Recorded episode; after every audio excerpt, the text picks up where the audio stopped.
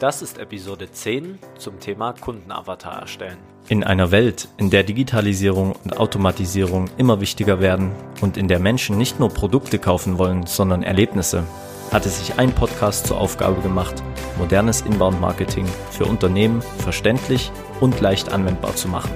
Das ist der Go Inbound Podcast. Und hier erfährst du als Unternehmer, Selbstständiger oder Entscheidungsträger in deinem Unternehmen, wie du Kunden anziehst, mit ihnen interagierst und sie begeisterst, anstatt sie mit Kaltakquise und Werbung zu bombardieren. Es findet ein Paradigmenwechsel in der Marketing- und Vertriebswelt statt. Und im Go Inbound Podcast lernst du diesen Wechsel zu verstehen und für dich und dein Unternehmen zu nutzen. Mein Name ist Stefan Wendt und in jeder Woche bringe ich dir inspirierende Personen oder spannende Botschaften, um dir dabei zu helfen, modernes Inbound Marketing für dich zu nutzen. Danke, dass du deine Zeit mit mir verbringst und lass uns loslegen. In der heutigen Folge wollen wir uns anschauen, wie du deinen Kundenavatar erstellen kannst und wie du einen Zielkunden definierst, der perfekt zu deinem Angebot passt. Und wir unterteilen diese Folge in vier Punkte. Punkt Nummer eins, warum ist ein Kundenavatar wichtig? Punkt Nummer zwei, was sind negative Kundenavatare? Punkt Nummer drei, wer kann dir bei der Erstellung deines Kundenavatars helfen? Und Punkt Nummer vier, welche Frage solltest du deinem Idealkunden stellen? Und bevor wir zum ersten Punkt kommen, lass uns noch kurz die Begrifflichkeit Kundenavatar klarstellen. Es gibt da in der Literatur oder auch in der Marketingwelt da draußen verschiedene Begrifflichkeiten, wie zum Beispiel Kundenavatar, Traumkunde, Zielkunde, Buyer Persona. Das sind alles die gleichen Themen. Es geht immer darum, für wen ist dein Angebot gemacht, egal ob das im B2C-Bereich ist oder im B2B-Bereich. Du hast ja einen Kunden vor Augen, der ideal zu deinem Angebot passt und den wollen wir definieren, damit dein Angebot auch bestmöglich auf den Kunden zugeschnitten werden kann. Kommen wir jetzt zu Punkt eins: Warum ist ein Kundenavatar denn überhaupt wichtig? Grundsätzlich kann man sagen, dass es natürlich essentiell ist, deinen Kunden gut zu verstehen. Denn je besser du deinen Kunden verstehst oder deinen Traumkunden verstehst, desto bessere Inhalte kannst du auch für ihn produzieren, desto bessere Angebote kannst du für ihn produzieren und desto besser passt auch deine Customer Journey zu den Problemen deines Kunden. Ein weiterer Punkt ist,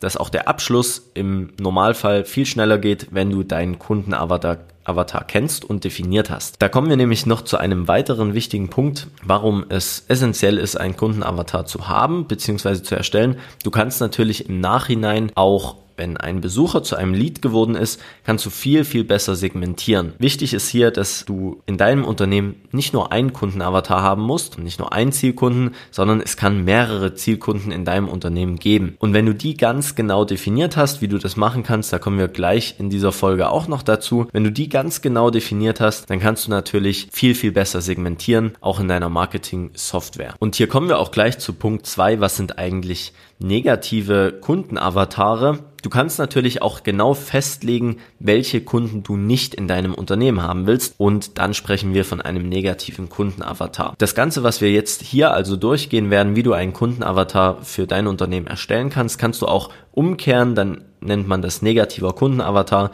Dann kannst du einfach das Gegenteil deines idealen Kunden definieren. Das heißt, die Zielgruppe, die du überhaupt nicht erreichen möchtest. Und das bringt dir den Vorteil, dass du nicht mehr Angebote definierst, die eigentlich gar nicht die Person anziehen, die du in deinem Unternehmen haben willst. Es kann ja Kunden geben, die dir immer unglaublich viel Ärger machen, die immer unglaublich viel Zeit in Anspruch nehmen und bei denen sich ein Abschluss einfach nicht lohnt. Und wenn du diese ganz genau definierst, dann kannst du sie auch, wenn sie vom Webseitenbesucher zum Lead werden, direkt segmentieren und in eine Liste packen, die vielleicht nicht so wichtig für dich und dein Unternehmen ist. Du sparst dir dadurch langfristig einfach unglaublich viel Kosten, weil du deine Vertriebsabteilung nicht mehr darauf ansetzen musst, diese Kontakte zu bespielen, mit ihnen in Kontakt zu treten und du sparst dir dadurch eine Menge Kosten pro neuem Kontakt. Außerdem können negative Kundenavatare auch Studenten sein, die deine Inhalte einfach zur Recherche nutzen und auch die möchtest du natürlich herausfiltern aus deinem Vertriebskanal und nicht weiter mit Vertriebsaktivitäten bespielen. Hier siehst du also nochmal,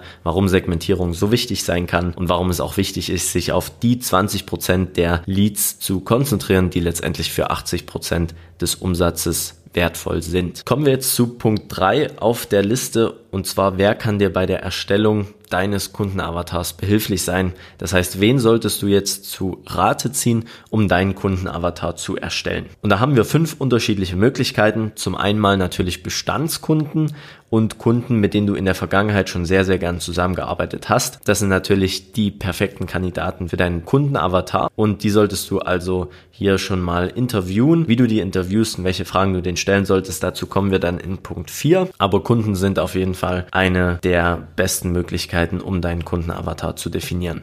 Punkt Nummer zwei wären potenzielle Kunden, mit denen du gerade im Gespräch bist, beziehungsweise die du vielleicht in der Vergangenheit schon mal in deinem Vertriebskanal drin hattest. Auch mit potenziellen Kunden kannst du natürlich ein perfektes Gespräch darüber führen, was diese Kunden, diese Person ausmacht, damit du in Zukunft noch mehr dieser Menschen anziehst. Gruppe Nummer drei, die du zu Rate ziehen kannst, wenn du deinen Kundenavatar erstellen willst, sind natürlich deine Vertriebler. Und die Vertriebseinheit in deinem Unternehmen kann dir hier sehr viele Fragen beantworten, denn die sind den ganzen Tag draußen unterwegs, die beschäftigen sich den ganzen Tag mit deiner Zielgruppe und führen Gespräche. Und die wissen natürlich am besten, welche Kunden jetzt wirkliche Traumkunden sind, mit welchen Kunden es am einfachsten läuft und welche potenziellen Kunden vielleicht nur viel Ärger machen oder viel erzählen und dann am Ende für keinen Abschluss gut sind. Dann Möglichkeit Nummer vier, wie du Personen findest, die für deinen Kundenavatar eine Rolle spielen können, wären Formulare auf deiner Webseite, sprich deine Webseitenbesucher kannst du natürlich auch hier zu Rate ziehen und einfach mal schauen, was diese Besucher ausmacht. Oder Möglichkeit Nummer fünf ist natürlich Social Media, dass du auf LinkedIn beispielsweise als Business-to-Business-Netzwerk auch die Möglichkeit nutzt und dort Personen ansprichst oder anschreibst und versuchst auch da über externe Netzwerke an Personen zu kommen, die deiner Meinung nach interessant aussehen und gut als Kundenavatar dem Unternehmen dienen würden, einfach mal anschreiben und fragen, ob du ein Interview mit ihnen führen kannst. Es sollte sich bei dem Gespräch wirklich um eine Frage-Antwort-Runde handeln und du solltest kein Verkaufsgespräch daraus machen.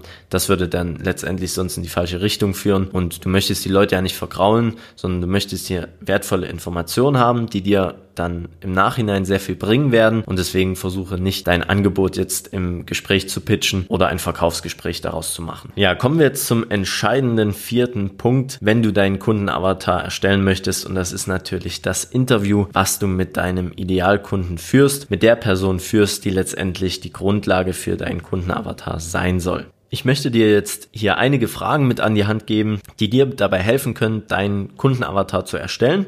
Das Ganze ist unterteilt in fünf Bereiche und lass uns einfach mal loslegen. Nehmen wir an, du duzt die Person, mit der du das Interview führst. Dann ist Bereich Nummer eins der Bereich Position und du kannst dir fragen, welche Jobposition hast du? Was ist deine Stellenbezeichnung? Wie wird deine Performance gemessen? Wie sieht ein typischer Arbeitstag für dich aus? Welche Fähigkeiten sind in deinem Job gefragt?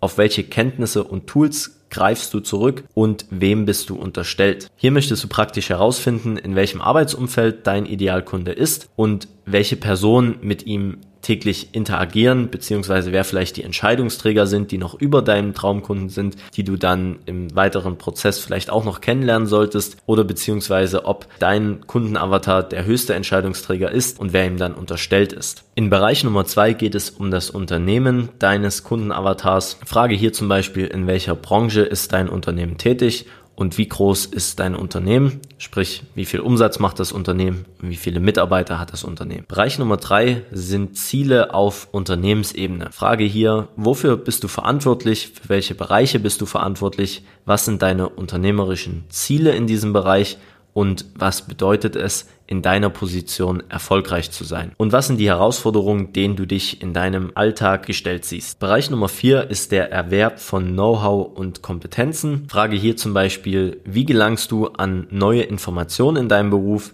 Welche Publikationen oder Blogs liest du und welchen Verbänden oder sozialen Netzwerken gehörst du an. Versuche hier also herauszufinden, mit welchen Inhaltsquellen sich dein Zielkunde und dein Traumkunde beschäftigt und auf welchen Medien er unterwegs ist. Bereich Nummer 5 ist der persönliche Hintergrund. Frage hier deinen Interviewpartner nach seinen demografischen Angaben, sprich Alter, Familienstand und so weiter.